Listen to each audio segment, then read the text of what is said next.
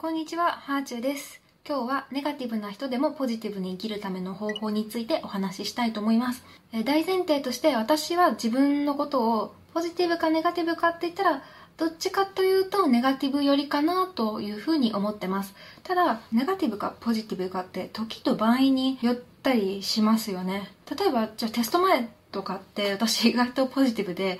自分が勉強したところが出るんじゃないかとか、勉強しなくてもできるんじゃないかっていう謎の思い込みによって勉強しないで、あんまり勉強しないでテストを受けて、あやっぱできなかったなみたいなこととかもあったんですけど、そんなこう瞬間的な謎のポジティブを発揮することもあれば、SNS とかに関しては私は結構ネガティブになっちゃうことが多くて、マイナスなコメントがついた時に、実際に言われていること以上のダメージを受けてしまう。なんかもう自分の中で何倍にも増やして受け止めちゃってすごく気持ちが落ち込むみたいなこともありますでもかというと人の悩みに対しては結構ポジティブに伝えられてたりとかしてで悪い方に悪い方に考えちゃう友達に対してい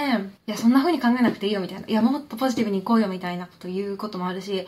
ポジティブかネガティブかって性質ではなくてもうその瞬間その瞬間の自分の心の状態だと思うんですよね。こうとしてすごくネガティブに考えがちとかあの人ポジティブだなっていうのはあると思うんですけどどっちかというとん？ポジティブな時もネガティブな時もあるっていうのが普通じゃないかと思います。病的にネガティブだったらうつ病だと思うし病的にポジティブだったらそう状態でどっちも医療の助けがいる状態だと思うんですよね。でもそれがなくこう普通に暮らせてるっていうことはポジティブすぎずネガティブすぎない普通の人間だと思います。ただまあ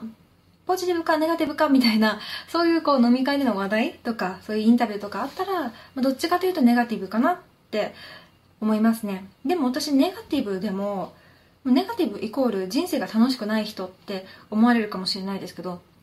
ネガティブでも楽しく生きてるんですよね意外と。ネガティブをうまく活かせばポジティブに生きられるっていうことを今日は話したいんですけど人生全部コンテンツっていうことをちょっと前にプロフィールとかに書いてたんですけど自分の人生をコンテンツとか、え実験とか自由研究って思うようにして俯瞰的に見るとこうポジティブだとかネガティブだとかにあまりとらわれずに日々を過ごすことができるように思います。でね、最近ねあるインタビューを受けたんですね。でそれがこう主婦業に関してのインタビューでその時に私が思ったのがより楽しい方法とかより便利なものを見つけようって思うとちょっと楽しめるっていうことを答えたんですよ。でもそこにあのここにその原稿があるんで読むんですけど、えーご自身のための時間ではない仕事や家事などに対してポジティブに臨むためのモチベーションは何ですか？私は SNS での発信が大好きなのでより楽な方法や便利なグッズを探して発信することがモチベーションになっています。例えばね家計簿とかも紙で書くと結構大変だけど家計簿はアプリを使って自分の作業を実質ゼロにしたり家事も最新の家電やプロの方への外注を試してその結果を SNS で発信しています。この発信精神のおかげで日常の中でいくつもテーマを見つけられるので全て自由研究や実験のようなつもりで取り組めています。あとあまり節約は意識してないんですがポイ活が趣味なので日用品の買い物にポイントを使うことを楽しんでいます。ライフハックを見つけるっていうことをテーマにしてるんですよね。